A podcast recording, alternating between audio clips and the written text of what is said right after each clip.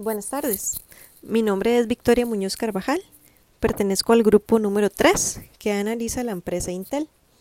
A continuación, mostraré un resumen de los aspectos cualitativos más relevantes de la empresa, así como un vistazo a los resultados del análisis financiero partiendo de los análisis vertical y horizontal, las razones financieras y la estructura de solidez, además de un análisis de la industria en la que opera Intel y un análisis de las proyecciones que realizamos, para finalmente brindar una conclusión de la investigación. Bueno, y en cuanto a los aspectos cualitativos de la empresa, se puede destacar que Intel es una de las empresas líderes en la creación de microprocesadores y busca mejorar la experiencia del usuario creando valor a través de los avances en el rendimiento, la potencia, el costo, la conectividad y otras características en la generación de cada producto, enfocados en reducir su complejidad para mejorar la eficiencia. Intel realiza importantes inversiones e innovaciones en las tecnologías y plataformas de fabricación de silicio. Sus tecnologías patentadas permiten integrar productos y plataformas que abordan las necesidades de los las necesidades cambiantes de los clientes y expanden los mercados en los que opera. Intel vende sus productos principalmente a fabricantes de equipos originales, fabricantes de diseño original y proveedores de servicios de la nube.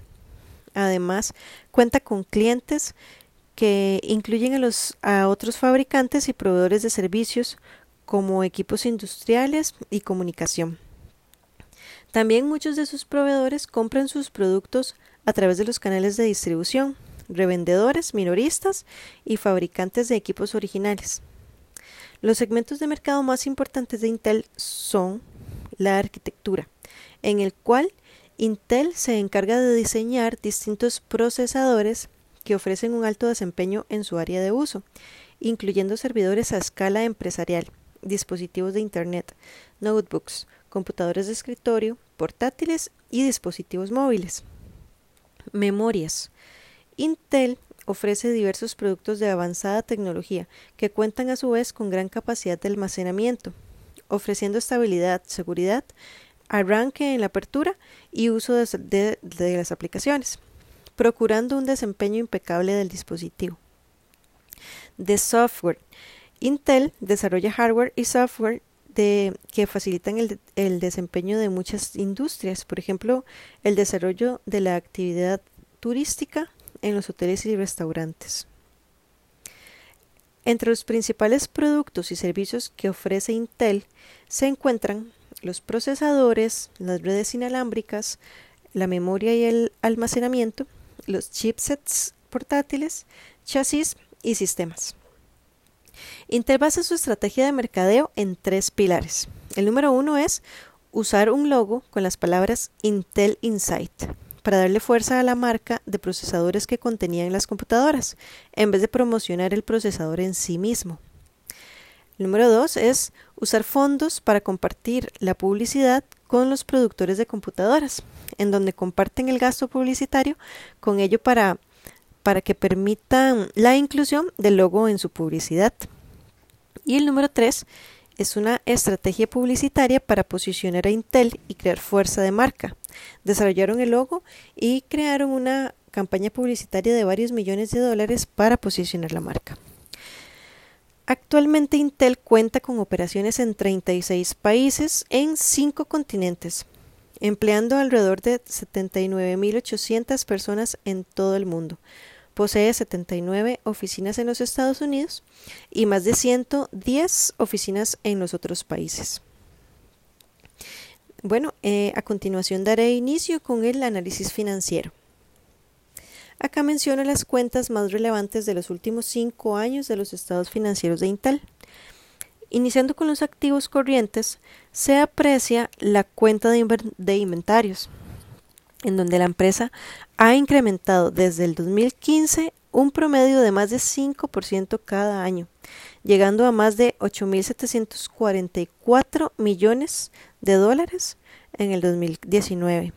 Esto representa un incremento de más de 68% del 2015 al 2019. Para la, para la cuenta de propiedad, planta y equipo, se aprecia un incremento en el monto en los últimos cinco años de casi 23 mil millones de dólares.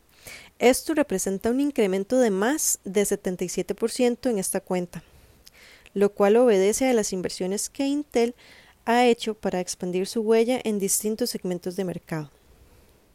En la cuenta de Goodwill o buena voluntad, como se traduce en, en este caso, se observa la empresa, que la empresa ha tenido un constante crecimiento de alrededor de 15% anual por este concepto, convirtiéndolo en uno de los rubros con mayor cambio en los últimos años. Y es que durante los últimos cinco años, Intel ha estado en una constante adquisición de nuevas empresas, con el fin de comprar tecnologías ya desarrolladas y agilizar su transformación hacia nuevas ramas de tecnología y desarrollo de soluciones digitales de todo tipo.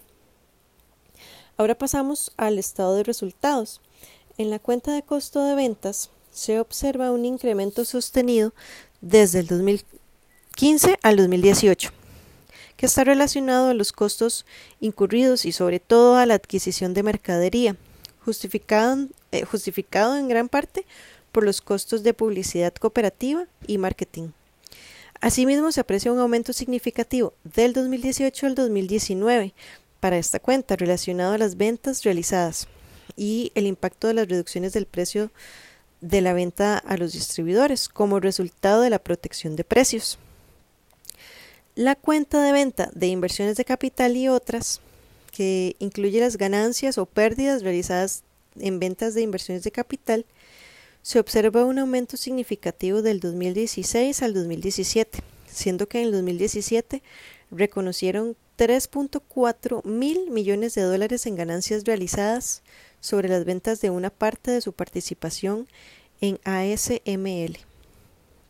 Ahora, para entrar en el tema de las razones financieras, se analizó la razón de periodo, de, medio de inventario, siendo que este índice analiza la gestión y movimiento de los inventarios.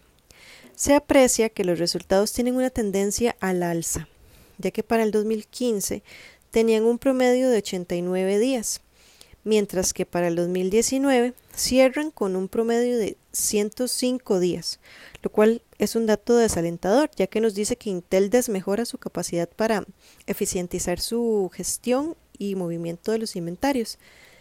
Sin embargo, se debe tomar en cuenta que Intel tiene distintos tipos de inventarios, muchos de los cuales se modifican constantemente durante la producción de los chips y el, y el resultado operativo.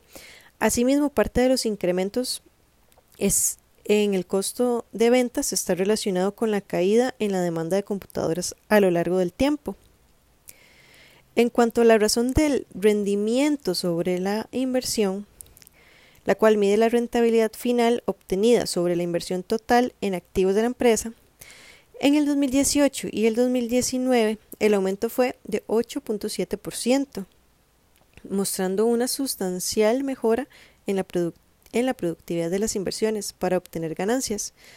Esto se debe a que para el 2018 Intel invierte alrededor de 5 mil millones de dólares en la expansión de una planta de fabricación en Israel con el fin de permitir la producción de los chips de la próxima generación de 10 nanómetros. Aunque al no darse finalmente esta opción, esta óptima producción, como se esperaba, eh, debido a unos problemas técnicos en el 2019, este índice cae un poquito en un 1.1%.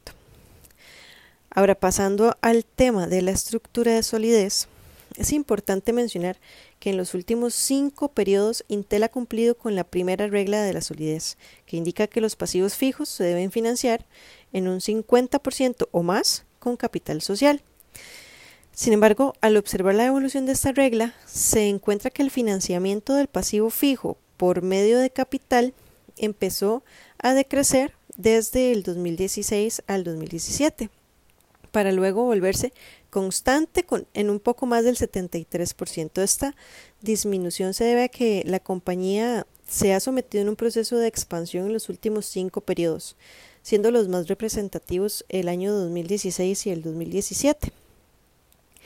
En cuanto a la segunda regla de solidez, que indica que el activo circulante debe financiarse con pasivo a largo plazo en un rango de entre 20 a 30%, en el 2017 el pasivo a largo plazo tuvo incremento considerable, ya que se necesitaba para el proceso de expansión de la compañía, por lo que se destinó menos porcentaje de pasivo a largo plazo para financiar activo a corto plazo.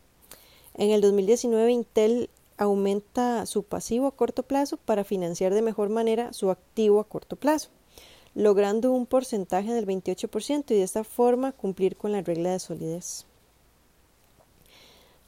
Bueno, seguidamente mencionaré el análisis de la industria, enfocando mi análisis a, las dos fuerzas de Porter que me resultaron más relevantes. En primer lugar, el poder de los proveedores, al cual ubicamos en una calificación media. La razón es porque Intel es una empresa que hace grandes compras a nivel mundial en cuanto a adquisición de materias primas y servicios, por lo que genera un cierto tipo de dependencia de esta y de, las compras que hace. Si bien es cierto, esto requiere que los proveedores mantengan ciertos estándares de calidad, pero sus compras en la mayoría de las áreas son tan grandes que son de gran importancia para cualquiera de estas empresas asociadas, y ellas harán lo necesario para mantener su relación comercial con Intel. Asimismo, los productos que Intel produce son muy especializados y esto genera que no le puedan comprar insumos a cualquier proveedor. Este tipo de especialización puede generar riesgos de insuficiencia de materiales, por lo cual Intel puede verse afectado por un riesgo que está fuera de su control.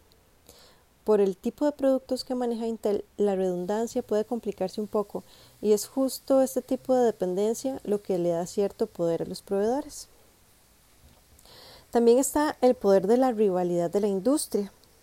Y es que al analizar las distintas aristas que rodean esta fuerza, se tiene en cuenta el enorme crecimiento que ha experimentado la compañía rival AMD en el 2020 el éxito que han tenido para el lanzamiento de su procesador Ryzen de 7 nanómetros, contrastado con el reciente anuncio del CEO de Intel, en donde comunicó el retraso de la tecnología de 7 nanómetros.